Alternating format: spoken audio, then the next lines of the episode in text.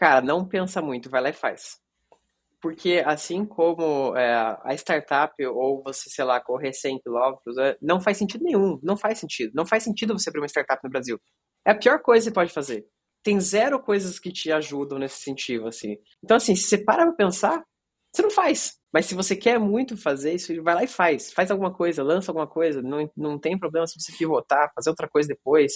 Então, cara, pega e faz. Não, não pensa, cria, abre a empresa. Fala pessoal, eu sou o Kaique Coma, apresentador do Decolada, o podcast do Asas que conta histórias reais de empreendedores reais. No episódio de hoje eu conversei com Bruno Banac, fundador da Gestor, uma plataforma de automação de processos onde você consegue criar aplicativos para operações sem precisar usar códigos.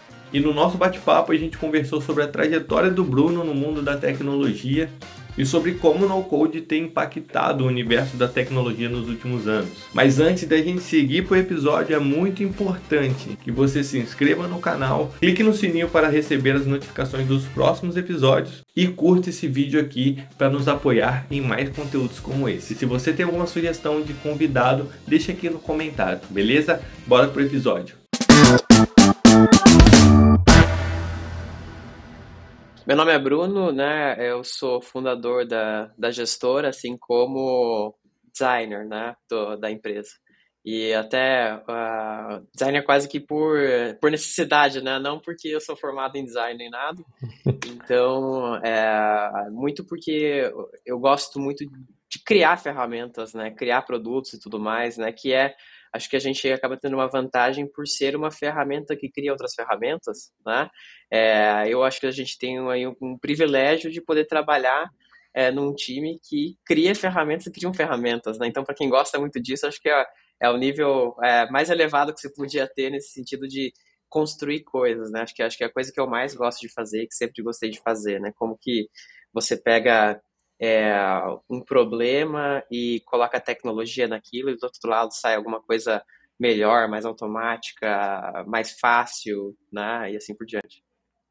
Cara, legal. E assim, é, antes da gente começar aqui, né, você comentou que, que saiu de casa muito cedo, né? E só que assim, desde cedo você sempre se interessou pela área da tecnologia. Como que foi a sua infância na dentro da tecnologia? Eu sempre gostei muito de tecnologia, né? Eu sou de uma cidade pequena, então até os 16 anos eu morei por lá, né? 50 mil habitantes, que é Mafra, em Santa Catarina.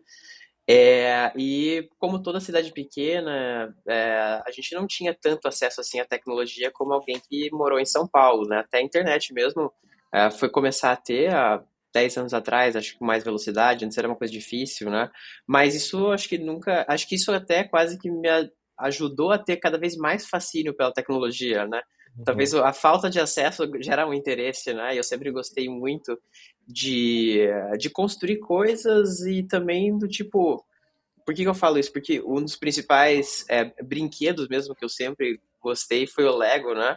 E eu acho que a coisa uhum. mais legal do Lego, que tem a ver com o que a gente faz hoje, é é, eu nunca fui muito de construir o que já vinha na instrução. Eu gostava das peças, porque eu construía o que eu quisesse, né? E a gente, como produto, é a mesma coisa. Eu não, a gente é o oposto de um, de um sistema travado, né? Você é super flexível. Então, a gente dá as peças para os clientes criarem o melhor sistema para a empresa deles, né? Então, eu acho que isso trouxe um pouco do, do que eu sempre gostei de tecnologia e também acho que como todo, todo mundo mais novo, assim, acabou aprendendo inglês até jogando videogame, esse tipo de coisa, né, versus na aula, e às vezes até no passado, né, não tinha, às vezes não tinha nem inglês o jogo, você tinha que jogar um jogo estava em francês, estava, se queria jogar Yu-Gi-Oh! estava em japonês, então não é que você aprendia essas línguas, pelo menos você, você dava um jeito, né, de criar os comandos ali para chegar no jogo que você queria jogar. Então, é, eu acho que o fato de eu saber pouco de tecnologia me fez interessar mais por isso, né? Então, quando a primeira vez que eu tive um computador, já, já era meio velho, né? Acho que eu tinha, sei lá, acho que uns 12 anos, né? E, e a minha mãe sempre foi um pouco restritiva, né? Com o uso de computador e tudo mais. Então, isso, na verdade, só fez me melhorar no sentido de que eu tinha que achar formas de entrar no computador mesmo, mesmo que ela bloqueasse, né? Então, eu acho que tudo isso, essa parte de tecnologia, sempre foi um fascínio, acho que meio natural meu e é, eu gosto de falar de tecnologia, eu gosto de quem gosta de tecnologia, né? Acho que um dos pontos, acho que legais de ficar em São Francisco, morar em São Francisco, na Califórnia, é todo mundo é de tecnologia, né? Todo, todo mundo tem esse, essa, essa, esse mesmo interesse, né? esse mesmo fascínio, né? É, eu acho que tecnologia ainda hoje, ela no, em, em, geral, as pessoas às vezes ainda não, não gostam tanto assim, né? Eu sou um cara que sou desse extremo oposto, né? Eu sou muito otimista com tecnologia, eu sou muito otimista com, por exemplo, inteligência artificial. Eu acho que tem muito espaço para a gente evoluir ali e eu fico feliz da gente existir nesse momento, né? É, porque a cada ano eu acho que a gente vai viver uns próximos 20 anos aí muito bons de tecnologia que muita coisa que a gente achava que era impossível vai ser, acho que, o dia a dia, né? Poxa, que legal, Bruno. Cara, e aí você falou que hoje está em São Francisco. Como que foi esse essa transição, né, para você sair de Mafra e ir para fora do Brasil? Você já saiu de Mafra e já foi direto para fora do Brasil ou você foi para alguma cidade maior antes? É, hoje, hoje especificamente, estou em Natal, né, no Rio Grande do Norte, porque eu vim visitar um cliente, né? Sim. Mas é, a, a, o, o fato de eu sair de casa foi muito porque eu sempre queria estar e ser o melhor no que eu faço, né? E eu sabia que para eu ser o melhor que eu faço, fica muito difícil eu competir com alguém em São Paulo se eu não estou em São Paulo, né? Uhum. Então, basicamente, com, com 16 anos eu saí de casa. É, primeiro, eu já queria ter ido para São Paulo na época, é, mas eu fui para Curitiba inicialmente, né? Acho que é um caminho muito tradicional para quem é do interior de Santa Catarina, interior do uhum. Paraná, você vai para Curitiba porque tem escolas melhores, né? Faz o terceiro ano lá e aí sim você vai para a faculdade. Então fiquei um ano em Curitiba, disso fui para São Paulo é, e desde então, né? Fiquei vários anos em São Paulo e fui lá para para fazer faculdade de economia, na verdade, na GV, né? Então muito dessa minha saída de casa foi por conta disso, né? Inicialmente por buscar né, ir para os melhores lugares possíveis, né? Então acho que sempre foi essa mesma motivação, né?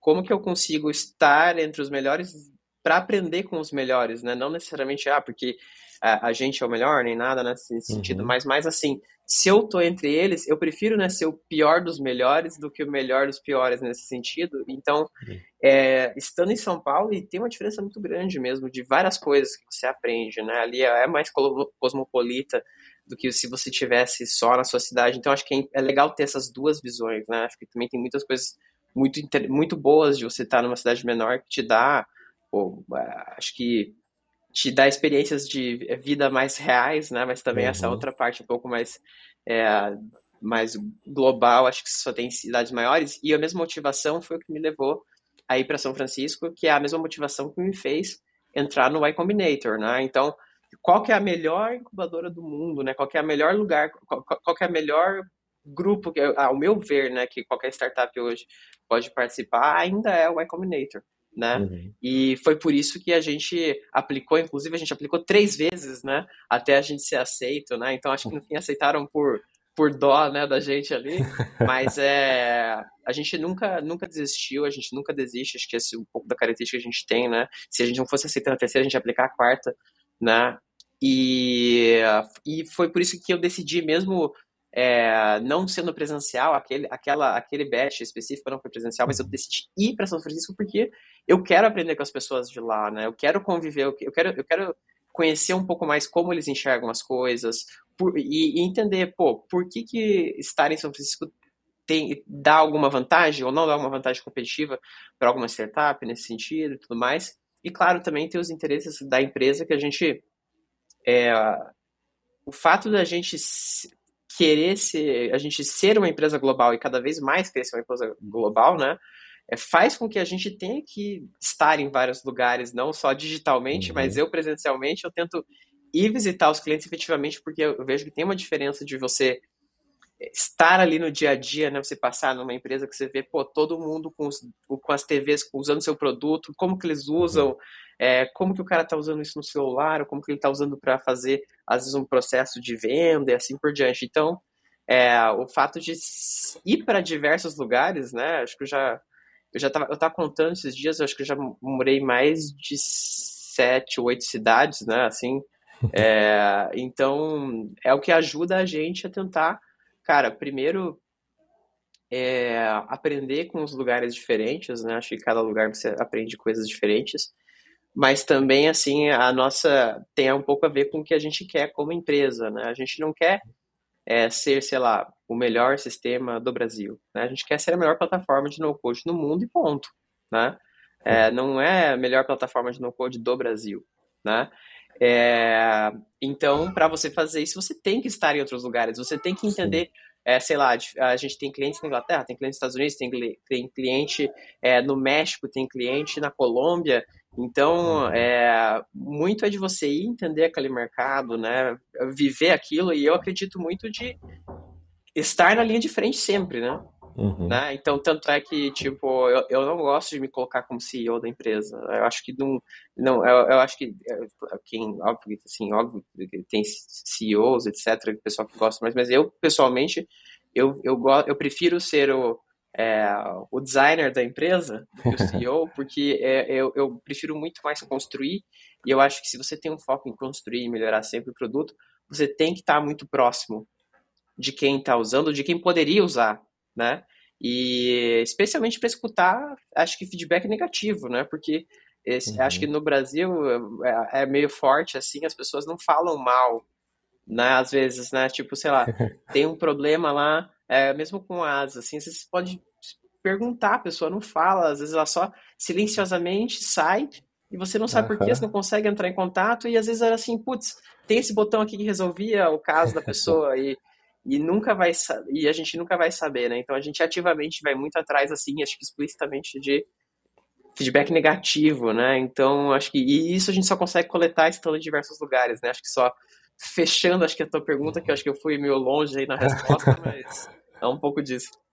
Cara, e isso é, isso é bem legal quando você falou é, a respeito de sair de Mafra e procurar um, um lugar maior, né, para aprender mais, porque eu, eu nasci no, no, interior de São Paulo, só que eu passei a minha pré-adolescência até ali meus 15, 16 anos em uma cidade no interior de Minas que tinha 20 mil habitantes. E eu lembro uma vez que meu pai ele queria me colocar num curso de web design porque ele não achava ninguém para criar site para ele, né? Só que aí, na época que eu cheguei, eu fui na primeira aula quando começou aquele monte de código HTML.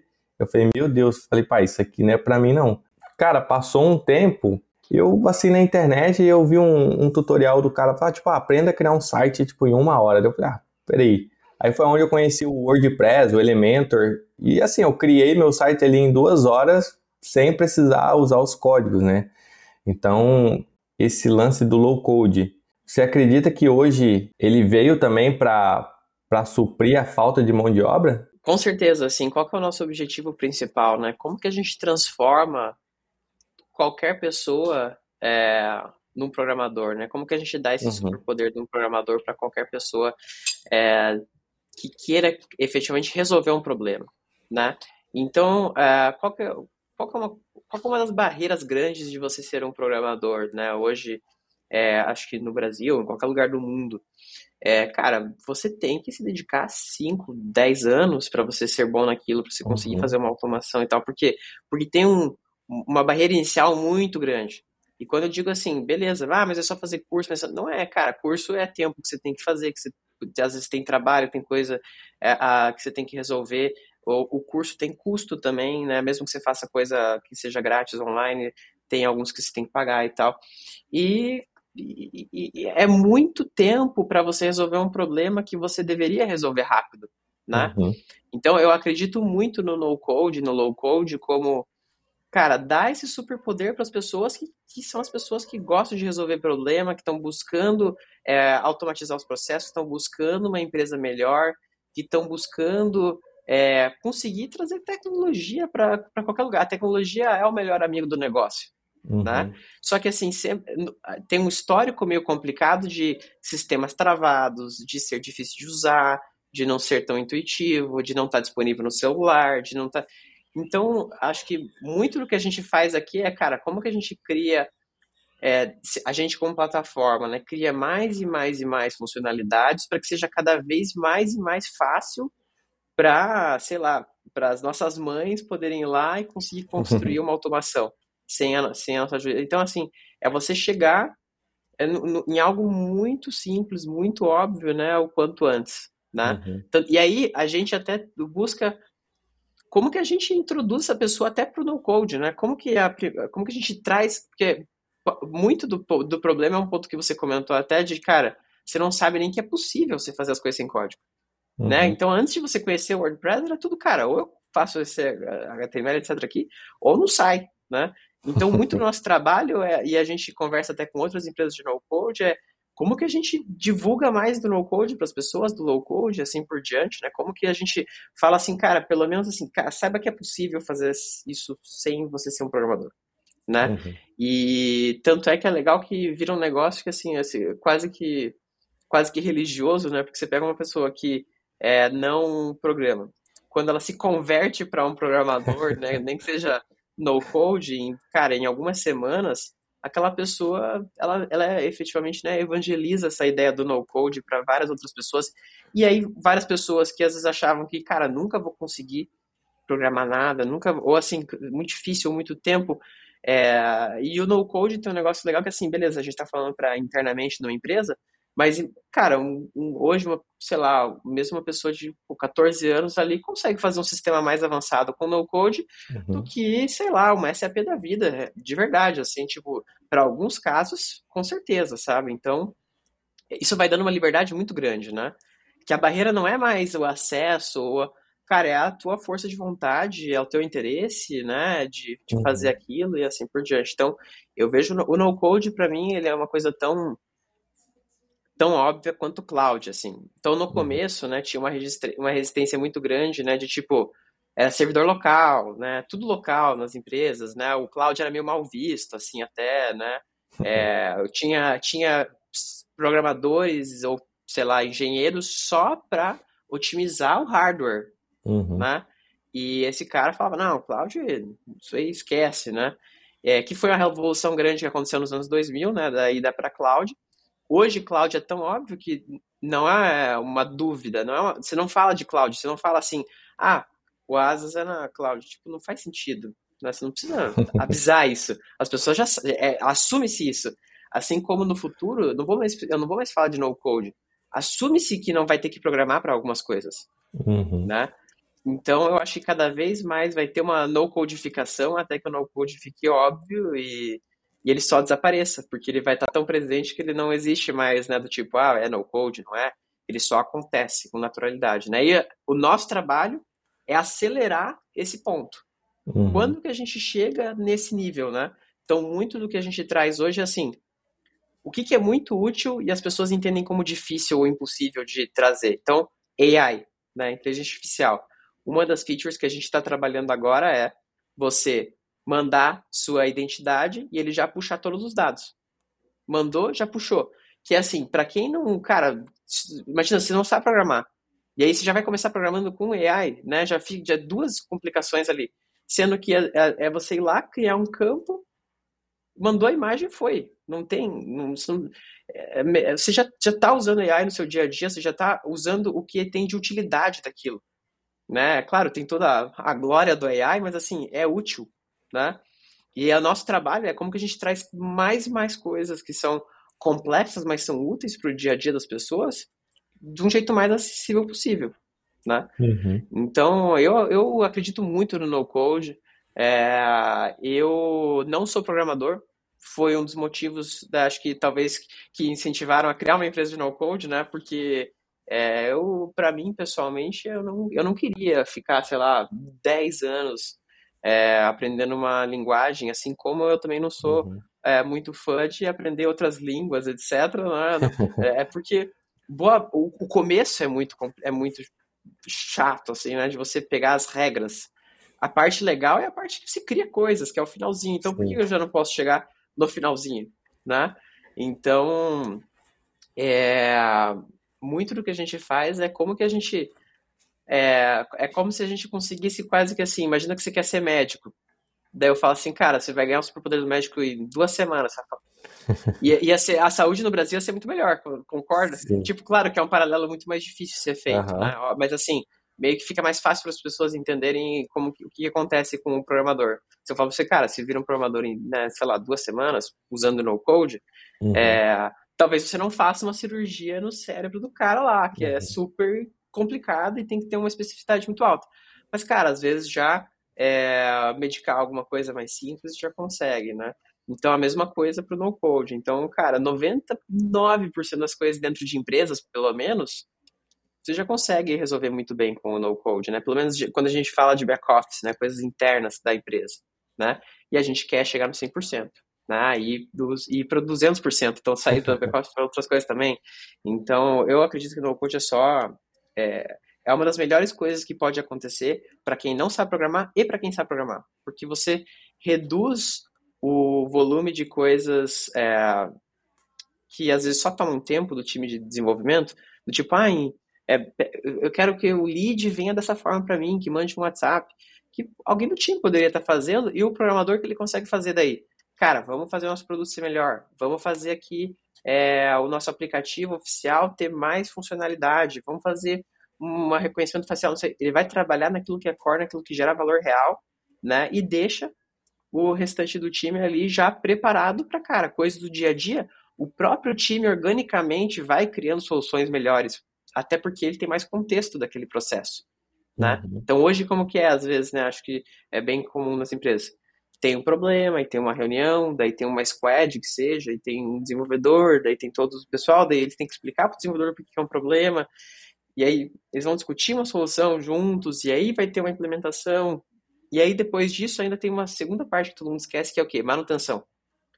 Manter um código seu é a parte que realmente é cara, não é fazer. Fazer tudo você faz, mas aí manter é difícil. Por isso que existe muito sistema legado em empresa e por isso que ele é geralmente um grande problema. No no code não. Ele se ele é primeiro é muito fácil de você é, manter no sentido de quer uma funcionalidade nova, vai lá e coloca, né? Muito uhum. mais simples. E o segundo é plataformas como a gente, a gente evolui todo segundo. Então, automaticamente, você já está usando a melhor plataforma possível naquele dia, né? Então, a gente busca muito lançar coisa nova, trazer mais ferramenta. Ontem a gente lançou é, o, o Gantt na plataforma, hoje a gente está lançando um novo campo, então a gente tenta lançar diversas coisas toda semana justamente para isso, porque eu cada vez, mesmo que ele não faça nada, está ficando melhor a ferramenta dele, né? Então, no code para mim é, vai ser é, presente cada vez mais nas empresas. A gente vê clientes criando times de no code, né?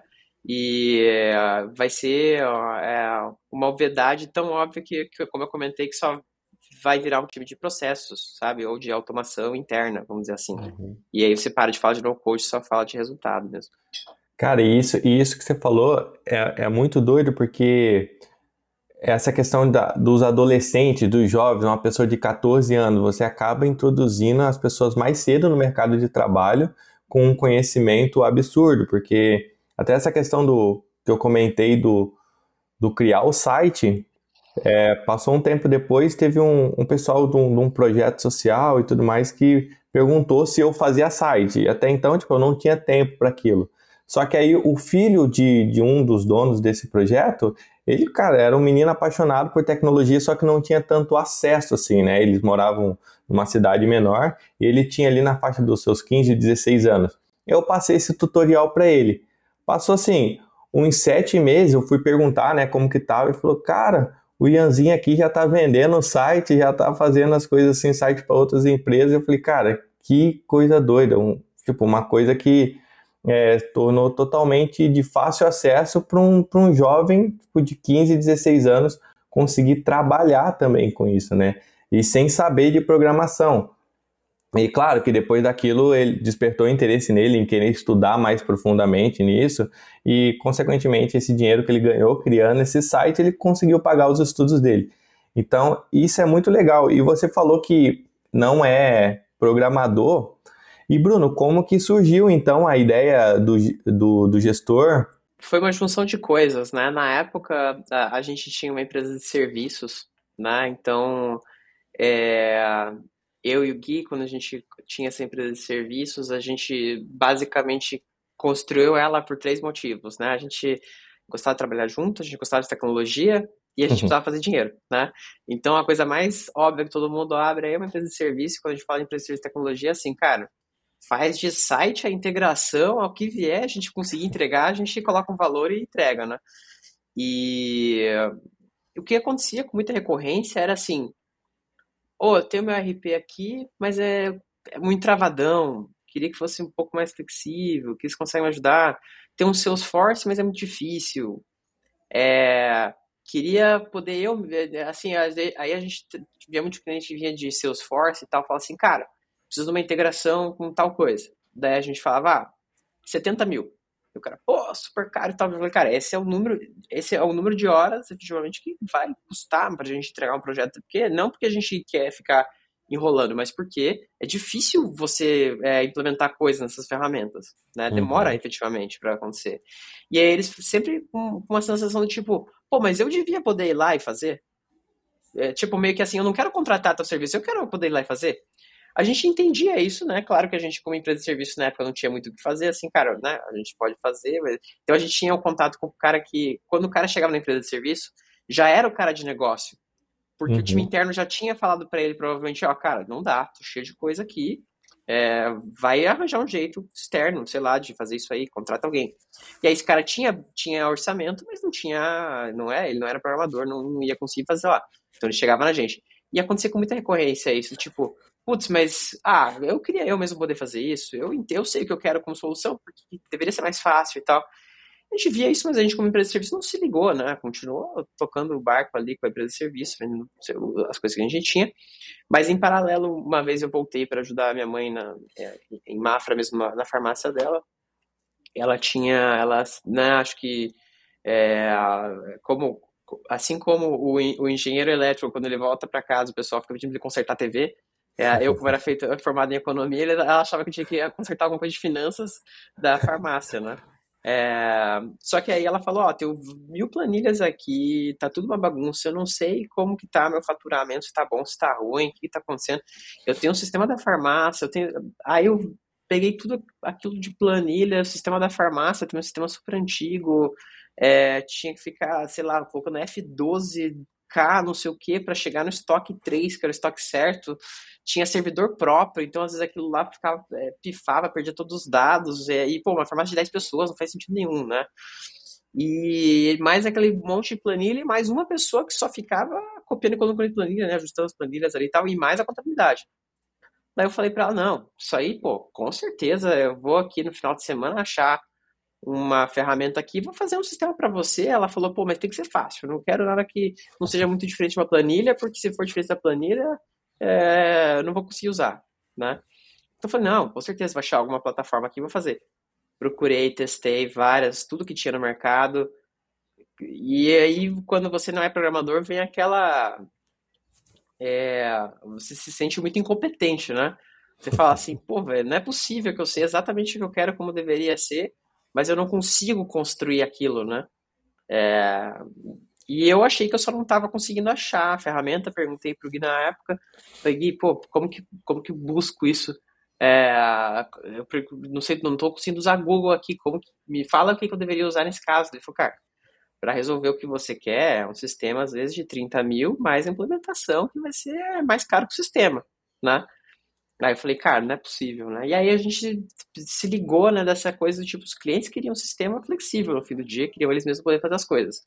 Uhum. É, a minha mãe, no fim do dia, é a mesma coisa. Ela queria poder ter um sistema dela que, que, que em vez de ela ter que se adaptar ao sistema, o sistema que se adaptasse à realidade dela, né? Uhum. Que por quê? Sempre quando tem muita planilha numa empresa, é, por que todo mundo gosta de planilha? Porque é flexível a planilha ela é um resultado do ERP ser travado, né? Porque se o ERP fosse flexível, por que tem planilha? Tava tudo no ERP, né? Uhum. É, então a gente viu isso e na época, cara, fui saber o que era no code, sei lá, um tempo depois, assim, né? Não é que a gente criou porque queria ter um negócio no code. A gente só queria o quê? Cara, tem que ser fácil para as pessoas, para o empreendedor criar seu próprio sistema que reflita a operação dele. E não que ele tenha que usar o que eu falo que é o certo. Né? Uhum. Por isso que o pessoal às vezes pergunta, ah, como que fala o nome da empresa? É gestor, gestor, se é gestor, o que que é? No comecinho era gestor com J mesmo, porque a, a nossa frase era gestão do seu jeito. E a gente brin brincava com o G e com o J, né? E até um pouco tentando ser contra a gramática, no sentido de, cara, é a minha empresa, se eu quiser que seja com J, vai ser com J, né? Então, e não eu que tenho que me adaptar à gramática. Ah, não tem que ser com G. Quem, quem, quem falou? Quem sabe, tipo, não tem essa. Assim como não é um ERP que vai vir me falar, tem que ser com G. Não, uhum. é com J. Por quê? Porque eu quero, porque a minha empresa funciona assim, né? É, e aí, né, a gente agora trabalhando né, em vários países, é, o pessoal acaba falando mais Jester ou, ou Jester, às vezes, né, que traz muita ideia do Jester em inglês é o bobo da corte, né, que é, esse é o nosso ícone até da logo atual, né, por que, que eu acho, o pessoal é, inicialmente achava, putz, mas é bobo da corte. Eu falei, não, é ótimo que é bobo da corte. Por quê? O bobo da corte, ele, na, sei lá, no reinado todo, ele é o cara é, que faz de qualquer coisa, é o mais flexível possível para fazer o rei rico, né? Para fazer o rei feliz. E o rei, para a gente, é o usuário, e a gente é o sistema que faz o que quiser, né? Então, essa, essa ficou a, a, a, a ideia do nome da empresa, né? Que acho que deu certo, deu sorte aí nos dois ambientes, né? E, e quando a gente percebeu que, na verdade, essa necessidade de ter algo é, simples de construir, que é, qualquer pessoa pudesse ir lá criar uma automação, criar um aplicativo, criar um Kanban, um dashboard, uma tabela, etc. Não era uma necessidade só Brasil, era uma necessidade de mundo. Né? A gente falou, cara, a gente não quer ser só é, localmente bom, a gente quer ser o melhor globalmente, ponto final. Né? Então, hoje, é, a gente não só compete com grandes marcas internacionalmente, como a gente ganha espaço desses caras, né? Uhum. Então, a gente hoje é uma empresa americana, na verdade, né? A gente é, é Gestor Inc., né? Fica nos Estados Unidos. Tem a, a filial Brasil, né? A estrutura Brasil, que a, a gente usa para operar aqui também, mas a gente está espalhado em todo lugar, por quê? Porque a gente acredita que globalmente né, existe esse mesmo problema que eu tive existe em vários países, né? E assim, até voltando um pouco do teu comentário que você fez, eu ia usar muito gestor se eu tivesse 12, é, 13 anos e é, talvez mais do que Lego. Por quê? Porque o Lego é legal, mas assim, é, é um brinquedo. Uhum. Mas se eu consigo construir uma coisa de verdade e outra empresa está usando um processo que eu criei, né, uma automação que eu criei, tem um negócio a mais ali que acho que encanta, né? Além de, obviamente, ganhar dinheiro. Uhum. Então, eu acho que, assim, muito do futuro, do trabalho do futuro, né, é, vai ser um pouco mais descentralizado, porque, pessoalmente, eu ia preferir muito mais ser esse cara que faz esses sisteminhas para diversas empresas do que trabalhar numa grande empresa. Né? Uhum. Então, não só eu ia ser, assim, de certa forma, é, né, eu ia ter esse, ser empreendedor, mas eu ia ter liberdade, eu conseguir fazer o que eu quiser, e, é, e eu estou gerando resultado real para muito mais gente do que às vezes trabalhando numa grande empresa. Né? Então, acho que tudo mistura um pouco no fim, né? Cara, muito legal.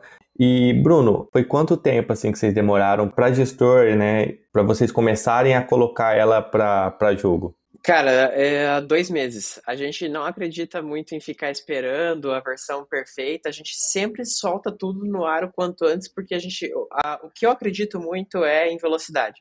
É a coisa que uhum. eu mais acredito, é a única vantagem que a gente tem contra Salesforce é velocidade. Por quê? Porque Salesforce tem mais gente, mais dinheiro, mais produto, mais marca, mais uhum. tudo. Né? É uma empresa de 170 bi de dólar, é, mas ela nunca pode ser mais rápida que a gente. Se uhum. ela for, é o fim da empresa. Tá? Então, eu acredito muito em velocidade, eu acredito muito em testar as coisas ao vivo e escutar feedback de cliente. Então, se, assim, acho que até um negócio muito legal do, do YC, que é, é lançar rápido as coisas. Não fica uhum. guarda, não fica, porque senão você se apega muito à sua noção de, de o que, que é bom, né? E você não consegue efetivamente melhorar rápido, né? Então a gente, a gente só programou o básico para existir alguma coisa no começo.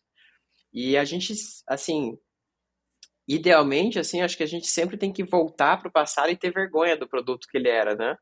Tipo, não no, não vergonha tipo, do jeito zoado, mas assim, cara, efetivamente hoje tá muito. É até uma coisa legal, assim, se a gente pega a, a plataforma um ano atrás, dois anos atrás, completamente diferente. Assim, os próprios clientes, eles notam isso, né? É, um diferencial muito grande é, imagina você, é, acho que uma das coisas legais do iOS, quando tinha do iPhone no comecinho, o que que era? O mesmo telefone, cada versão melhor. né? Acho que a Tesla faz isso também, né? O carro fica mais rápido por uma atualização de uhum. software, né? Mesmo produto, cada vez fica melhor. Gestor é a mesma coisa, você pode estar assinando hoje, mas ah, daqui seis meses ele vai estar muito melhor. Né? Isso não necessariamente se aumentou o plano nem nada. Só uhum. uh, naturalmente ficou melhor. Então a gente programou assim o básico, básico, dois meses, já colocou no ar. Assim, os primeiros clientes eram heróis, né?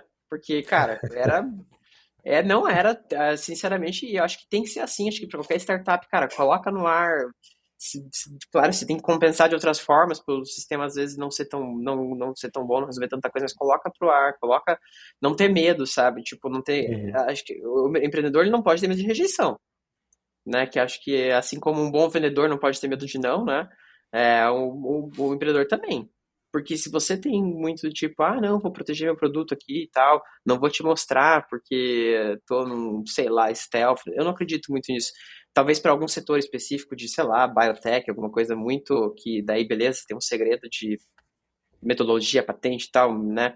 Mas no nosso uhum. caso, a gente é, até compartilha muito, porque a gente sabe o quão difícil é criar uma ferramenta que a gente está criando. Se alguém for lá tentar copiar, a gente sabe que vai ter um belo trabalho para chegar na, no mesmo ponto. E outra, não só chegar no mesmo ponto, mas a gente sempre vai ser mais rápido, a gente sempre vai buscar ser mais rápido. Então, se a gente pega uma outra empresa que copia e cola nosso produto ali, a gente sabe que daqui seis meses eles já vão estar para trás de novo. Uhum. Porque a gente acredita nessa velocidade. Então, é por isso que a gente lança coisa, basicamente toda semana tem feature nova. Pode ser uma, uma feature grande, pode ser um incremento menor ali, mas tá sempre um pouquinho melhor, né? E pode ver que você entra no produto, ah, tem várias coisas beta. Tem. Mas por quê? Porque a gente não fica. A gente já vai testando, já vai, a gente deixou um aviso, claro que em algum momento passa de beta e tal, mas assim, já tá lá pra. Cara, a gente obviamente testa em casa também antes de lançar, uhum. mas assim, já tá lá para você já começar a pegar, usar, pegar um feedback e tal, e vai ser sempre assim, né? A gente vai estar tá sempre em beta, a gente vai estar tá sempre melhorando, né? não vai, é, sabe, aquela coisa do tipo, pega um sistema hoje, esses mais travados, pega ele 10 anos atrás mesmo sistema. o cara não mudou nem o Windows 98 lá de que ele usa de design até hoje, assim, né? Então, eu acredito muito nisso, assim, os ciclos de desenvolvimento têm que ser muito curtos, têm que ser muito rápidos, né? A gente acredita muito em velocidade, então por isso que tempo que a gente até uma comparação interessante, né? Talvez, acho que o Airtable ele ficou dois anos internamente sendo desenvolvido até que ele fosse lançado, é uma coisa dessa linha. É, mas, uh, pô, foi revolucionário na época, tudo mais, mas assim, hoje você já vê que mesmo sendo uma grande empresa com, sei lá, 7 bi, não sei quanto vale o Airtable hoje, é, mas a evolução de features deles já não é tão acelerada como, como era, né? Uhum. Então, só dando um paralelo talvez mais próximo da nossa realidade em no-code mesmo, né? Que ainda é uma empresa muito mais rápida do que se fosse a gente falar de uma mais tradicional, né? Com uhum. Então, você pega essas duas empresas. Quem, como que vai estar daqui 10 anos? Quem tem maior velocidade, né? Ou não, né? Então, a nossa ideia é nunca perder esse espírito de velocidade, nunca perder essa coisa de estar sempre trazendo coisa nova, sempre testando coisa nova, sempre não tendo medo de lançar as coisas, né? Ao mesmo tempo que, óbvio, tudo que já existia vai também ficando melhor, vai ficando mais estável, mais rápido, assim por diante. Né? E Bruno, e em cima disso, cara, é, igual vocês criaram em dois meses, né? É, trazendo essa questão de, de muita gente é, segurar um produto e às vezes até mesmo desistir, né? É, por que, que você acha, né, que muitos empreendedores falham? Porque realmente é muito difícil, né? É, acho que uma coisa que, para vários empreendedores que uh, eu converso com muita gente de startup, né, acho que vocês devem ter uma realidade é, parecida também, mas assim, cara, todo dia tá tudo errado. Todo dia. Se dá certo as coisas é por um minuto. Um minuto, você tá feliz, vai tomar uma água, voltou, já deu um problema, entendeu? Então, é, é, é toda startup é assim. Só que até uma coisa que eu acho que é interessante é, e o pessoal acho que tá num movimento mais nesse sentido de as startups se encontrarem mais, se conversarem mais, porque você não consegue ter esse tipo de discussão, às vezes, com o teu amigo que trabalha no Bradesco. Ele não, ele não vai entender o que que... É só um outro, outra pessoa que está em startup, um outro empreendedor que vai entender o que, que é esse ponto, e isso ajuda por quê? Porque daí você percebe que, porque senão você vai achar que é você que tem uma coisa de errado. Então, assim, putz, na minha startup dá tudo errado, porque eu vi aqui que os caras acabaram de levantar 20 milhões de dólares, lá só dá tudo certo. Aí, se você for conversar com aquele, com aquele fundador lá, ele vai falar, cara, levantamos, mas aqui tá pegando fogo em tudo, tá, né? Um caos, né? É, claro que assim, na notícia não vai sair isso, né? Mas para toda, uhum. toda startup tem isso. Por quê? Porque se você está criando uma coisa nova, você está crescendo com velocidade, crescer é, é doloroso. É fácil você fazer a mesma coisa. Né? Você às vezes fala assim, agora fechou o produto, vai ser isso. Cara, beleza. Agora não vai ter mais bug, porque não tem coisa nova, consertaram uhum. tudo. Suporte já sabe todas as respostas, porque não tem coisa nova também. Ótimo, né? Mas se você fala assim, cara, a gente vai cada vez mais revolucionar essa parte financeira vai ter fricção, vai ter coisa nova, vai ter gente perdida, vai ter, vai ter problema, vai ter competidor querendo entrar, vai ter o governo colocando regulamentação em cima de você. Então, assim, é, é o caos sempre. E, e, e eu acho que, aí respondendo mais diretamente a pergunta, acho que muito não dá certo porque o pessoal desiste. Né? E acho que essa é a parte mais difícil, é não desistir. Né? Porque daí dá a impressão assim, ah, mas é só dá certo se tiver venture capital. Eu não acho isso real, eu acho que ajuda. É, eu acho que tem que cuidar para não entrar numa, num ciclo vicioso com venture capital. Eu acho que se é, você conseguir é, levantar esse dinheiro, tudo bem, é, acho que ajuda, mas eu acho que não, você não deveria criar uma startup para pensando no próximo round. Não é assim. Só faz sentido esse, essa, essa, essa loucura pro VC, para startup, ao meu ver, não faz, tá? É, eu acho que agora com essa crise grande das startups que a gente está tendo aí no, no, último ano, fica cada vez mais claro que, cara, startup tem que dar lucro, eu acredito muito nisso também. É, a gente deve atingir a lucratividade muito daqui muito pouco tempo, né? É, que é algo difícil, né? Especialmente para que assim, não é que a gente, isso não quer dizer que a gente desacelerou, a gente continua uhum. acelerando mas a gente também quer ter vida infinita, né? Uhum. Porque quando dá uma crise dessa, né? Se acabou ali, acabou, né? Para todo mundo. Se você está numa velocidade muito grande de, de gasto, né? Você não consegue viver para sempre. A gente quer ser uma empresa que daqui 100 anos ainda está automatizando, sei lá que tipo de tecnologia que tem no futuro, uhum. né? É, e para isso você tem que existir. Então, boa parte é não desistir, mesmo quando está muito difícil, né? E vai estar tá sempre difícil.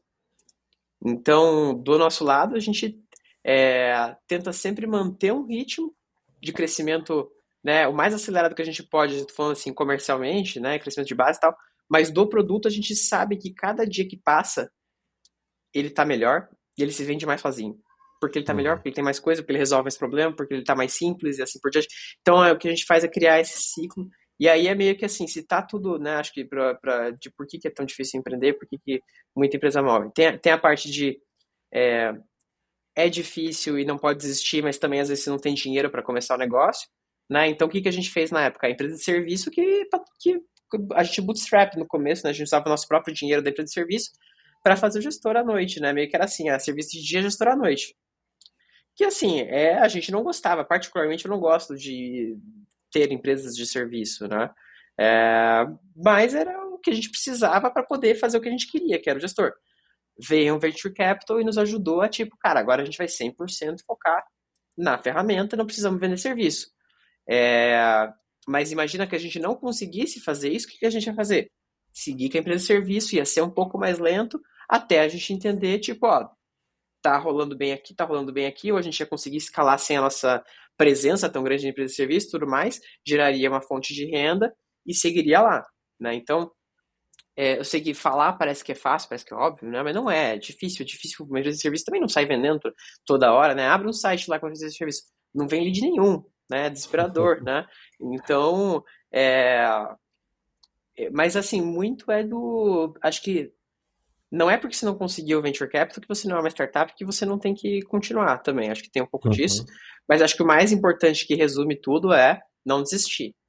Né? Então, é, pô, a gente já passou por várias crises internamente, né? Várias, várias, e vão ter várias no futuro. Por quê? Porque a gente vai continuar forçando o crescimento, melhoria da plataforma, né? É, só é fácil para quem não muda. Para quem não muda, tá lá, né? Mas para quem não muda, eventualmente ou vai virar, né, vai ficar naquela, naquele patamar para sempre, e é isso, ou desaparece, né?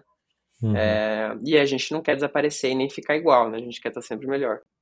Ah, legal, Bruno. E você tocou aí na, na questão de passar também por várias crises, passar por dificuldades. Para você, qual que foi o processo mais difícil, assim? Acho que desde a sua saída de Mafra, assim, você tem algum período, alguma fase que foi difícil para você ali? Eu acho que assim, a parte mais a parte mais complicada, teve duas partes bem complicadas assim, né? Acho que no começo da empresa, a gente nasceu no meio do Covid, então a gente teve, ia ter nossas primeiras conversas com com Venture Capital e todas foram canceladas, ia virar call, e a gente não queria que fosse via call, porque a gente não acreditava tanto em call naquela época, né? Era, pô, o cara vai me dar milhões e eu vou fazer um call com o cara, né? Era uma ideia que não fazia sentido, hoje em dia é meio normal. É... Então a gente esperou, a gente usando o nosso próprio dinheiro ainda por alguns meses, né? Então isso foi meio apertado ali pra gente, até saber se, tipo, cara, vamos conseguir fazer a empresa ou não, né? Acho que foi um, um, um período meio incerto que a gente teve ali. E, e, eu acho que assim, um segundo momento que acho que acontece com várias startups também foi que eu tinha um cofundador, ele saiu, né, por motivos pessoais e tudo mais. E sempre quando tem a saída de uma pessoa que é muito importante para a empresa, você tem que se, você tem que se adaptar, tem que, né, é, até é, ajustar tudo e seguir em frente. Então, é, na, e naquele mesmo momento ainda me deu trombose na perna, então foi mó, um bolo assim Nossa. que aconteceu, né? É meio aleatório, né? Aconteceu isso aí. Hoje eu tô bem, não tem nada. Uhum. Mas é, tipo, foi tudo meio junto, assim. Então foi um período meio complicado, era um período de baixa, porque geralmente dezembro, é, férias, daí também quem vai sair comprando software na praia, né? É um pouco mais difícil. Então mistura um pouco de tudo ali, né? E foi um momento um pouco mais complicado, mas assim, qual que foi o legal? A gente muito rápido conseguiu se adaptar e seguir, melhorar e tipo parte disso nos ajudou a refazer algumas estratégias que fazem parte do nosso crescimento hoje, né? Uhum. Então é sempre aquela coisa, acho que é ruim quando tem coisa ruim, é ruim, mas é uma, mais uma chance de você fazer alguma coisa melhor, né? Então eu acho que a, e a gente tenta sempre numa lógica de quase que assim, Cara, quanto pior, melhor pra gente, porque a gente tá pronto pra batalha, assim, né? Então, essas crises que dá para um tipo de produto como o nosso é bom, no sentido de as empresas buscam mais eficiência. Quando você tem 50 uhum. mil pessoas, 50 mil programadores ali, para que automatizar as coisas se eu tenho um time inteiro para fazer um produto zero? Agora, quando você tem 10 caras para fazer o, o, mesmo trabalho de 50 mil, cara, você vai ter que ser eficiente, senão ferrou, uhum. né? Então, quando está na abundância, pode ver, abundância, o que, que, que, sai bastante? Você vai ver várias startups de CRM. É sempre assim. Abundância, CRM está bombando, assim, CRM para qualquer coisa. Na crise, CRM desaparece não tem mais startup e outra coisa, porque o cara tá mais preocupado assim, o que, que é mais fácil, vender ou economizar mais 20%? Geralmente na crise é economizar 20%, né? Cortar uhum. alguma coisa. Já na abundância, não, tanto faz o custo, vamos, a gente tem que vender mais, aproveitar que tá tudo indo bem. Então, CRM, então assim, é só um, é claro que não é tão óbvio, assim, não é tão um para um a relação do que acontece, mas é, essas, esses problemas, dificuldades que acontecem, né? Acho que é sempre ruim quando acontece, mas é sempre bom, é bom depois que passa, fica melhor. Né? Então, é, eu prefiro é, um, um terreno complicado, né? A gente está no mercado super difícil, mercado com uma competição muito alta nesse sentido, assim, de número de ferramentas, mas é, a gente usa isso ao nosso favor, né? Uhum. Porque, assim, já que é difícil, se sobrar, vai sobrar só a gente. Uhum. Né? Porque a gente não vai se intimidar e vai continuar cada vez evoluindo enquanto os outros não vão estar na mesma velocidade, né? Ah, legal, Bruno. E assim, é, ainda em cima disso, olhando assim a sua, a sua trajetória, né, o Bruno, tem algum momento, alguma decisão que você gostaria que fosse diferente? Tem, eu acho que eu perdi muito tempo trabalhando para empresa grande. É, eu acho que uma vantagem que todo mundo que está na faculdade hoje, etc., é, ter a possibilidade de nem ir para a faculdade e empreender. Porque hoje é uma possibilidade. Uhum. Quando eu estava na faculdade não era tão óbvio assim. O que tinha de, de, de startup era é, peixe urbano, era o o pessoal lá, tipo Easy Taxi, Mobile, né? Que era o, o começo das startups no Brasil ali, né? Então não era tão óbvio, e não era óbvio que você ia fundar uma, era óbvio talvez que você fosse trabalhar numa, sabe? Uhum. Então a, acabei perdendo um tempo ali trabalhando em empresas grandes. É, acho que a maior lição é que eu nunca mais vou trabalhar em empresa grande. Eu prefiro, sei lá, se não, por, algum motivo é, não deu certo, etc. Sei lá, vou vender picolé na praia, mas uhum. eu não vou trabalhar como diretor do não sei o que da, da empresa grande lá. Acho que não tem, para mim, é, não é algo que funciona. Então, é, se eu pudesse ter começado alguma empresa, qualquer que fosse, antes, teria sido melhor. Na verdade, assim, o caminho ótimo, quase, ao meu ver, é para quem às vezes também está pensando em, em se envolver com startup, é, cara, vai trabalhar numa startup pequena. É, uhum. Vai aprender, é lá, que, é lá que a coisa pega fogo de verdade. Uma startup muito grande, dessas que todo mundo conhece, já não é uma startup, já é diferente. Quando você tem 2 mil, 3 mil funcionários, 4 mil, sei lá, 50 mil, você já não é mais uma startup. Você pode ter essa fama de startup, mas não é mais startup. Faz um tempo já, na verdade. Então você não aprende tanto quanto se você vai para uma empresa, uma startup menor, se joga no fogo lá, que é onde você tem que fazer um pouco de tudo, que é o mais próximo de empreender possível. Porque uhum. quando você começa, é só você para tudo. Né? É, ah, e assim, é um, é um dos motivos que hoje eu sou designer. Ah, não tem designer? Pô, vou ver quão difícil é fazer esse negócio. Uhum. E aí fiquei, meio que né, oficialmente com a, com, a, com a, posição, né? É, mas é, acho que é um pouco disso que você acaba criando nessa habilidade. Então, se eu pudesse ter feito isso antes, nem que eu tivesse empresas que quebraram, sabe? Tipo, ó, tudo bem, sabe? Sei lá. É, mas teria acelerado um pouco mais. Acho que talvez o gestor teria existido antes. E a gente hoje estaria num, num, num patamar ainda mais avançado, né? Mas acho que né, não dá para a gente falar, acertar, é, consertar passado é fácil, né? Uhum. Então, acho que a partir de hoje já fico um pouco mais esperto, pelo menos eu não sei que eu não volto, né? oh, legal, Bruno. Cara, nossa, a gente já, já tem aqui 54 minutos aqui. Vamos passar para uma parte aqui mais pessoal para se, porque assim, se for para conversar de tecnologia, é uma área que eu gosto pra caramba também, então me amarro demais em pesquisar sobre isso. É, mas trazendo agora para o lado pessoal, né, Bruno? Como eu tinha dito, eu dei uma stalkeada ali e eu vi que a corrida se tornou uma paixão, né, para você assim.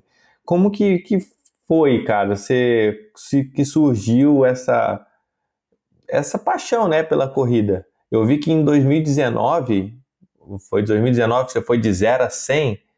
É como que, que surgiu essa paixão pela corrida? Não, legal. Na verdade, eu sempre gostei muito de esporte, né? Acho que quando era criança eu era gordo, mas eu era um gordo que corria muito. Então eu comecei a ter uhum. problema no meu joelho, porque obviamente meu corpo não aguentava né, o meu peso. E aí o médico falou basicamente, cara, ou você é, faz uma cirurgia nesse joelho ou você para de comer, né? Aí eu não queria fazer cirurgia. Então eu parei de comer, acho que comecei na época, entrei na academia, acho que 13 anos eu tinha, mais ou menos. E de lá eu sempre fui muito ativo nesse sentido, mas é, eu acabei me lesionando, eu tive que operar meus dois ombros, né? E aí, como eu tive que operar meus dois ombros, eu não podia usar muito mais o meu braço tão ativamente na academia na época até recuperar.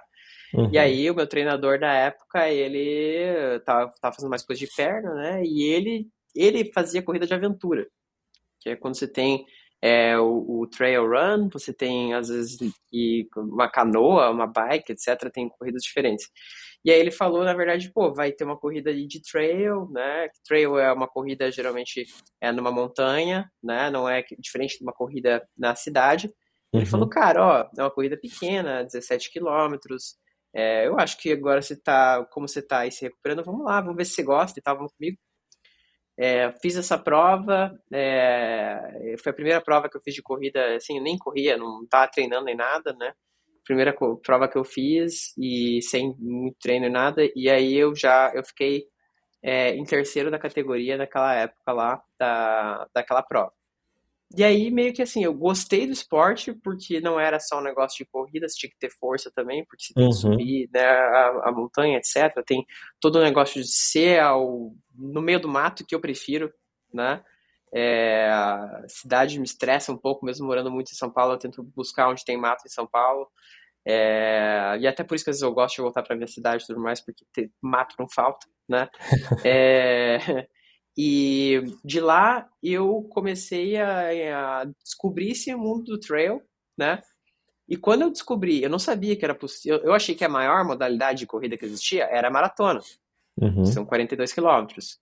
Mas quando eu descobri que tinha gente né, no Brasil, fora do Brasil, que eles tinham uma coisa chamada ultramaratona, que era os caras correndo 100 quilômetros, 2 quilômetros, né?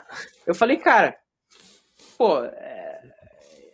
já que se, existe uma ultramaratona, por que, que eu vou fazer uma maratona, né? Então, eu coloquei um desafio meio pessoal, assim, já que eu vou fazer um negócio que, que é, já que eu vou fazer, já que eu vou me esforçar, eu vou tentar fazer algo que seja meio é, absurdo, assim, no sentido de que, cara, se for para. Porque se for uma conquista, que seja uma grande conquista. Se fala assim, ah, eu vou fazer uma prova de 10K, pô, qualquer pessoa meio que até sem preparo, que tenha uma tá, ok de saúde, ele vai completar uma prova de 10K. Uma prova de 100K é um bicho completamente diferente. Uhum. Se você não se dedica, você não, você não termina. Você nem. Né, pessoas... Aí eu, eu, eu coloquei um desafio pessoal para eu mesmo, que assim, em menos de um ano daquela prova que eu fiz, aquela primeira de 17, eu vou correr uma prova de 100k. E aí eu comecei a treinar meio na raça, assim, junto com o meu treinador ali e tal, fui fui aprendendo sobre o trail, fui fazendo outras provas, né, no meio do caminho, então eu, na verdade, fiz uma ultra antes de fazer uma maratona, então eu fui de 17, é, e aí eu já tive uma, a minha primeira foi de 50, aí 50, acho que eu fiz uma de 75, aí uma de. Aí duas de 80 e a de 100. Isso em um ano, né? Então foi muito treinando muito na raça ali, né, para conseguir chegar no 100k. É, e agora, né, o meu objetivo é sempre pegar provas cada vez mais difíceis, né, e cada vez ir para distâncias mais longas ou até é, tem, o legal do trail também é que você não só tem a distância, mas assim a parte mais difícil não é ir longe, né? parte mais difícil é, é também toda a imprevisibilidade que existe nessa prova. Uhum. Então, cara, pode chover, pode um bicho te atacar, pode você. É, tem sol, atrapalha pra caramba, você larga de madrugada, então às vezes de madrugada tá frio, de dia tá quente pra caramba, você tem que carregar água com você, então você coloca uma mochila. Então, é como numa startup, tudo pode dar errado, e é uma trajetória longa, e de base, e não é impossível você correr sem k se você quiser. Só não pode desistir que é igual uhum. startup no fim do dia, sabe? É, acho que o que eu gosto do trail nesse sentido, do ultra, né? Um paralelo com startup é que é sempre um bando de doido que tenta. É, quem não desiste é quem chega no fim e é quem vai ter sucesso no esporte. É, e é difícil e muita gente acha que não é possível, mas é assim, né? Então, é, e, e assim, a prova em si é fácil. O difícil é o quê? É todo dia você treinar pesado, né? Uhum. Não é um volume baixo de treino para você chegar numa prova dessa. São meses, às vezes, se preparando para uma prova. Então, chegar lá e fazer, óbvio que a prova em si, ela é complicada, né? Você tem que se esforçar muito. E uma coisa que é importante também é o seguinte: quando você chega nesse volume, né, numa, nesse, nesse esporte, que eu vejo que o esporte está crescendo muito, eu quero que cresça muito cada vez mais no Brasil, que é o trail, o ultra e tudo mais, é, você não corre com a perna depois de certo ponto você tá correndo só com a cabeça, só com a uhum. alma mesmo, porque teu corpo já desistiu há muito tempo atrás, né? Se, porque, e é aquela coisa também do tipo, quem quer começar no trail, não pensa muito, pega e se inscreve. Porque não vai fazer sentido, não tenta racionalizar que não faz sentido fazer uma prova dessa. Né? Então, assim, até. É, e quem busca, até sendo talvez, acho que. Não sei se o pessoal gosta muito desse posicionamento, mas. É, não é algo saudável você correr 100 km. Então, se não vá achando que é para ser saudável. Não é. Tá? Então, às vezes a minha mãe fala, ah, mas não é saudável o volume de treino que você faz, não é saudável. Mas assim como não é saudável você fazer uma startup, não é saudável você querer mudar as coisas. Não é, não, é, se for para pensar só em saudável, pô, sei lá, você faz uma coisa normal e. Mas aí você nunca vai conquistar nada, né? Então, uhum. até acho que um pouco do, do da start, um pouco com relação à startup também, eu acredito muito no é um pouco contraditório, porque todo mundo fala, ah, tem que ter equilíbrio. Eu acho que não. Se você quer conquistar algo extremo, e, e uma startup é algo extremo, acho que isso as pessoas às vezes esquecem, ter uma startup uhum. de sucesso é extremo. É, não tem equilíbrio. Você vai ter que se dedicar muito mais do que qualquer outra empresa. Ah, mas você uhum. poderia estar, tá, sei lá, abrindo, não sei, uma farmácia que seja. Poderia, poderia até ganhar dinheiro mais rápido, poderia até trabalhar menos, etc. Mas aí, beleza, você pode ter teu equilíbrio ali e tal, o que você quiser. Mas se quer fazer algo extremo, fazer startup é algo extremo. Então não é tão saudável assim, óbvio que. Mas assim, isso não quer dizer que você tem que se descuidar.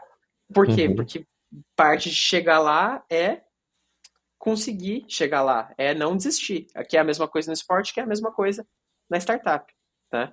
Então, eu, eu acredito, por isso que eu gosto tanto do, do Ultra e por isso que eu gosto tanto de startup, porque eu acho que eles têm similaridades, né? É, que um ajuda o outro no fim do dia. Quando tem um problema grande, tem um problema grande vai correr 40 quilômetros de treino aí para você ver se alguma solução não sai, né? É, então, acho que é, é, muito veio por isso, assim, né? Um pouco, acabei caindo um pouco nessa, não sabia que existia, foi o meu treinador que me apresentou, mas hoje em dia aí, sempre, e aí uma coisa legal também, acho que voltando para a primeira pergunta é, sempre que eu estou numa cidade nova, eu busco uma corrida local. Então eu Pô, conheço, né, muito do, dos locais que eu tô, mesmo em São Francisco, fiz umas três corridas por lá, é, fiz agora em Utah também, é uma, uma corrida muito legal lá, que eles têm umas, lá eles têm montanha de verdade, montanhas grandes, já, então já fiz em vários outros lugares, né, isso é, é ajuda também, né, você conhecer um pouco do local, as pessoas, tudo mais, e, e é legal, né, então é aquela coisa, é ruim, mas é bom, né? Que é a mesma coisa da startup. Cara, então, tem muita similaridade. Cara, eu, eu também não conhecia essa modalidade em, ti, em si, né? Quando eu vi ali no, no seu Instagram, tipo, eu vi montanha e tudo mais. E, cara, é muito louco. Uma coisa é você correr, sei lá, 50 quilômetros num lugar plano, né? Outra, outra coisa é você correr 50 quilômetros subindo montanha, né? Isso, isso, é, isso é, é muito, muito doido. E, cara, Falando assim agora, é, dá para ver que você é um cara que super empreendedor, sua mente é pensa direto nessa questão do empreender também. Mas se caso você não fosse empreendedor, você acha que você seria o quê?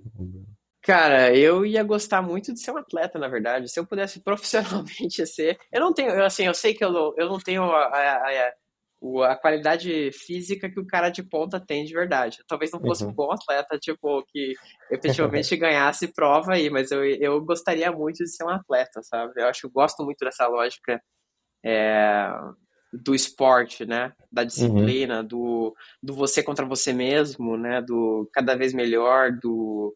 É, é, porque assim, qual que é o legal do, de, do esporte, né? Não é só lá e pegar e fazer tem técnica, tem você testar coisas diferentes.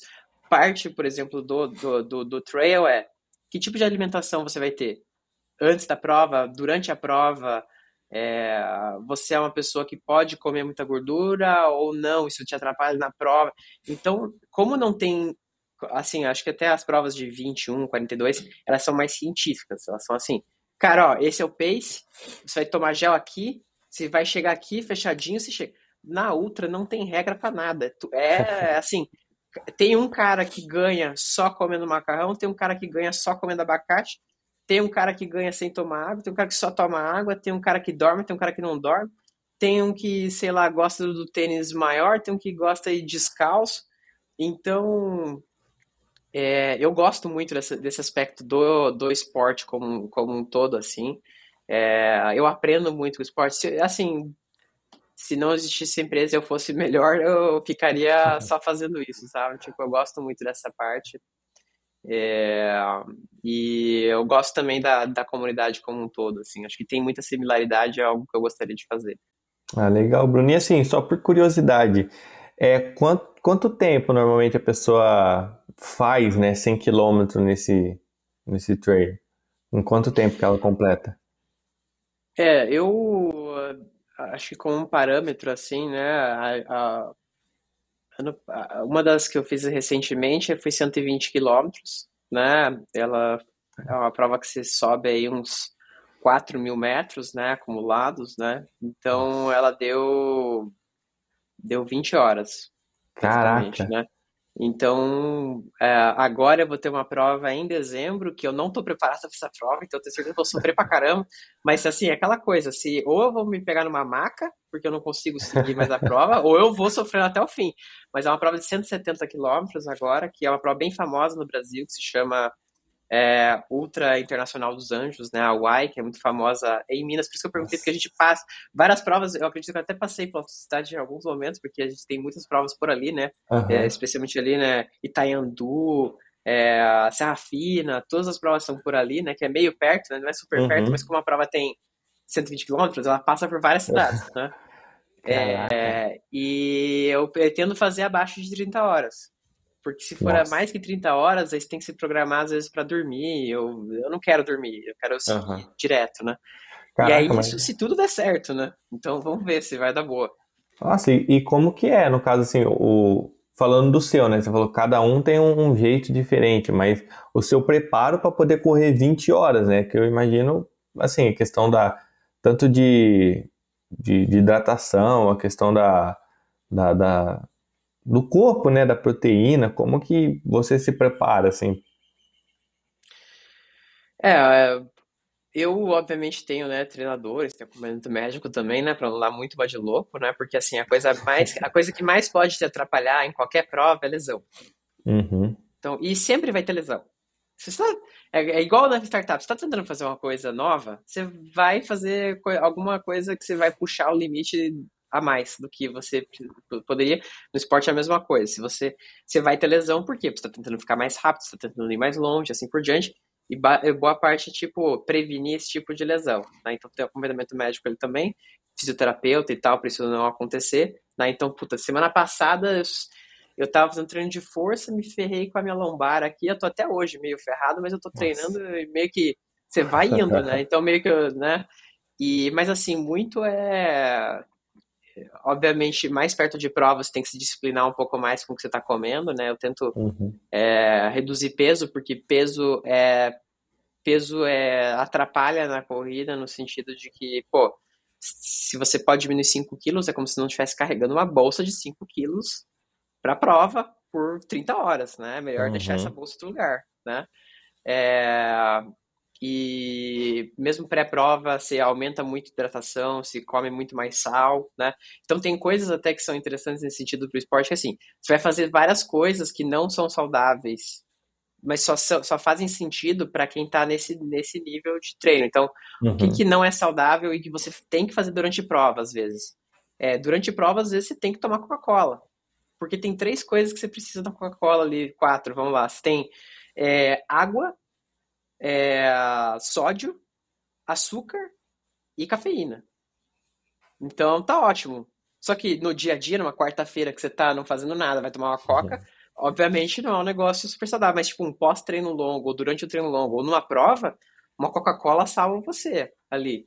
Uhum. Mas zero saudável, não é que é saudável, é porque naquele momento o teu corpo, ele tá debilitado de tudo. Então assim, né, durante as provas, daí você é, tem uma decisão de usar ou não gel, de tomar sal ou não tomar, é, quando sal cápsula, né? Então, assim, nos treinos você tem que tentar replicar um pouco dessa lógica, uhum. né? Então, por exemplo, pô, vai tomar café? Não vai, sabe? Tipo, café preto, por quê? Porque café, ao mesmo tempo que te ajuda a deixar mais ligado, desidrata. E você precisa uhum. dessa água. Então, quanto. E aí tem até testes que você faz, às vezes, de tipo, quanto de. quanto você sua numa hora e quanto que você tem que repor. Você, hoje tem bastante teste divertido que você consegue fazer com médicos e tudo mais, para você ver, ó, tanto de sal para repor, você pode ter, tem um certo parâmetro ali, mas no fim do dia o que vale é a prática, né? Se você não está acostumado a comer tal coisa, não chega na prova e come tal coisa, uhum. né? Você tem que meio que ter um padrão ali, porque, cara, assim, vamos lá para os detalhes mais, acho que, vida real da prova. Uma prova de 20, 30 horas, você tem que ir ao banheiro. Uhum. Idealmente você não vai ao banheiro, você vai ao mínimo possível, porque atrapalha, né? Não tem. Uhum. E não é que a prova tem banheiro, né? E tudo mais. Você tá correndo no meio do mato, né? Então tem todo um ajuste da alimentação para isso também. Nos treinos é a mesma coisa. Então você tem que comer antes as coisas, testar antes para ver se, como que isso vai te impactar naquele, naquela, naquela, naquela prova. Então muito é assim teste, né? Você vai, testa, vê se funciona, se não funciona, vai de novo, sei lá. Então, é por isso que é tão divertido, porque ele não tem matemática. E outra, eu não sendo um cara tão bom, às vezes eu vou ganhar de um cara bom. Porque cada prova é uma prova única. Por quê? Porque aquele dia fez um choveu ou não choveu, porque aquele dia teve sol pra caramba ou não teve, porque aquele dia é, putz, o cara lá que era muito bom virou o pé numa pedra, né? Então, ah. é, sabe, é, uma coisa também que assim, se, como você não controla, você tem que estar sempre pronto para as coisas darem errado também. Uhum. E às vezes isso vai te, vai te ajudar ou vai te atrapalhar, né? Então, é, muito desse preparo, né, alimentação, etc, é acho que o mais importante é você ter uma disciplina de treino, tipo, treinar, eu treino todo dia, né? É, e eu tento seguir o mais próximo possível do que o meu treinador, etc, passa e também é, quando uma coisa que o atleta tem que cuidar também às vezes é o, se você treina demais, se aumenta muito próximo do risco de lesão. Então você tem que fazer um, uma periodicidade ali, você tem que fazer treino de força também, não é só correr, uhum. né? Você tem que fazer várias outras coisas, então é, é, um, é um pouco diferente nesse sentido. Então, quando eu vejo uma adversidade, eu sempre vejo uma oportunidade para eu treinar. Tá muito quente lá fora, então vou treinar. Tá muito frio, vou treinar. Aí que nem aquela pessoa que não treina dia de chuva, porra, e aí, se chover na prova, o que você faz? Aí tá chovendo, eu vou treinar. Pô, se tá chovendo aí que eu vou treinar, que daí, porque, pô, eu vou estar tá pronto para uma chuva. Uhum. Né? Eu tenho que estar tá pronto para qualquer situação, né? Então, pô, já corri em neve, não estava preparado, congelei todos os dedos da mão, é, achei que ia perder a mão, não perdi, por sorte, né? Mas assim, se, se, isso porque a gente não tem neve, eu não consigo replicar isso aqui, uhum. né? Então, tudo isso faz parte, assim, do, do esporte. Por isso que é tão legal, porque não tem regra. A, a, meio que a natureza nivela todo mundo. Claro que vai ter uns caras que são melhores, que são piores, mas às vezes, cara, às vezes o calor matou aquele cara no dia. Ou às vezes o calor, que é onde o cara treina sempre com o sol rachando, foi, todo mundo ficou para trás, né? Uhum. Então, essa imprevisibilidade que faz a diversão, assim, acho que equaliza um pouco do, do, do, do, dos pontos, né? Poxa, que legal, Bruno. Cara, interessantíssimo demais, cara. É, é, é um esporte que realmente você precisa de um autoconhecimento também, né? Entender o que, que é, faz bem para você. E é realmente essa questão da, do, do treino, né? E cara, estamos chegando né, na parte final aqui do podcast. Foi muito legal assim, o bate-papo, muito legal saber da, da sua trajetória, da, da sua paixão pela tecnologia e também pelo esporte. Isso acredito que vai agregar muito na vida das pessoas.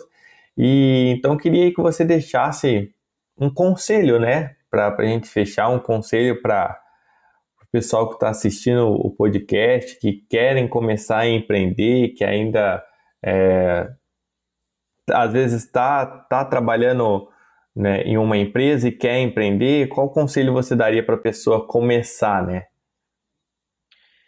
Acho que o principal conselho é assim, cara, não pensa muito, vai lá e faz. Porque assim como é, a startup ou você, sei lá, correr 100 quilômetros, é, não faz sentido nenhum. Não faz sentido. Não faz sentido você abrir uma startup no Brasil. É a pior coisa que você pode fazer. Tem zero coisas que te ajudam nesse sentido, assim, nesse, nesse, nesse, nesse, nesse critério. Então, assim, se você para pra pensar, você não faz. Mas se você quer muito fazer isso, vai lá e faz. Faz alguma coisa, lança alguma coisa. Não, não tem problema se você pivotar, fazer outra coisa depois. Começa, quebra, se você tem condição de fazer isso, né? Claro, pô, tem gente, você vai ter uma responsabilidade maior, se você tem família, você tem, né? né? Mas dado que você tem condições de fazer isso, só começa. Não fica preparando o business plan por quatro anos. Não fica nessa. Vai lá, faz. Procura um problema real, né? É, acho que busca o que o IC fala também, acho que é, é, tosco, é óbvio, mas é, não é fácil de colocar na prática, que é faça algo que as pessoas querem, né? Não vem inventar só porque existe cripto que você vai fazer alguma coisa em cripto. A não ser que você tenha uma, um problema real que você está construindo ali, você vai ficar só no modismo que vai te atrapalhar na hora de você decidir o que você tem que fazer. Então, cara, pega e faz. Não, não pensa, cria, abre a empresa. Não, ah, não tem co-founder, abra você mesmo. Uh, ou vai buscar alguém, não sei, mas assim, não fica esperando as estrelas se alinhar, porque não vão. Né? Então, quanto antes começa, antes você consegue do, tomar o rumo real daquilo que você quer fazer. Né? Então, é, eu acredito bastante nisso. Eu acho que se for para deixar um, né, acho que um conselho que eu gostaria de ter tido talvez mais no começo, né? É, saber que é possível, saber que hoje em dia cada dia está mais fácil você abrir uma startup, acho que também é legal colocar isso para as pessoas, é, querendo ou não, o mercado de venture capital está muito maior, né, um pouco mais maduro, ainda não tão maduro quanto o mercado internacional, mas um pouco mais. É, e hoje a rede de outras pessoas fazendo startup também está muito maior. A gente vê encontros grandes em São Paulo que estão acontecendo. É, então, sempre, até, até para o Joinville, Joinville tem bastante startup. Às vezes, assim, está com medo, não sei o que, vai conversar com outros empreendedores, ver com que eles conseguem ajudar em alguma coisa. Às vezes o cara uhum. te dá uma cadeira no escritório ali só para você se virar, sabe? Tipo, às vezes já uhum. ajuda, né? Já é alguma coisa, melhor que ficar em casa. Se não tem escritório, fica em casa também, vai. Começa alguma coisa, começa alguma coisa, nem que seja com no code ou não. Se, se sabe, começa a criar algo, começa a vender algo, começa com serviço, que é a coisa mais tosca que você pode começar, porque só depende das horas suas, né? Vê algum tio aí que precisa de ajuda, né? Seu aí, uhum. alguém, algum amigo, sabe? Tipo, vê, vê chega no teu amigo da, da startup cara, aqui é um negócio que ninguém resolve pra você que está com dificuldade aí, né? E vai, e, e, vai indo, né? Às vezes não vai ser isso que vai ser seu business, mas vai ser um começo, né? Ah, show de bola, Bruno. E assim, Bruno, agora para a gente encerrar, é, um livro e um filme que você indicaria pro pessoal? Ah, filme eu gosto muito do Rock, né? Toda a série do Rock Balboa. É... E livro, é, pô, eu eu sou um grande fã do Nassim Taleb, é, mas todo mundo fica indicando Nassim Taleb como se só tivesse um livro, então eu vou então eu vou indicar outro que é o David Goggins, que é o Can't Hurt Me, né? Que é um cara que é, pô, é, todo dia tento uh, ser um pouco mais como ele, né? Até para a gente não desistir aí que é, às vezes a gente reclama de muita coisa pequena, né? Então uhum. isso ajuda a colocar um pouco em perspectiva também, que você consegue chegar mais longe se você se aplicar a isso, né? Show de bola, Bruno. Cara, então, muito obrigado aí mais uma vez por, por aceitar o convite. Muito obrigado por compa compartilhar sua experiência, compartilhar sua vivência. É, eu aprendi bastante aqui nesse bate-papo e espero daqui uns anos conversar novamente com você e, e ver mais da trajetória que eu acredito que, que não para por aqui, né? Tem muito a se fazer. E então é isso, Bruno. Obrigado e fica aí aberto para você falar aonde as pessoas podem te encontrar, como que elas podem se conectar com você. É, hoje, né, uh, o nosso site é gestor, né, com J, né, é, .com ou .com.br ou .com barra pt para quem quer em português, né, é, e o Instagram é gestor no code, e LinkedIn também, né? O meu é, é Bruno Banac, né? O igual tá é, provavelmente na descrição aí. Eu uso bastante meu perfil até para colocar as novidades da empresa, para quem quiser seguir, ver as features que a gente está lançando. O perfil da empresa também no, no, no LinkedIn, Facebook e tudo mais é gestor com J, né? O nome da empresa. Então fica uhum. fácil aí de, de não esquecer, dado que é escrito um pouco diferente aí.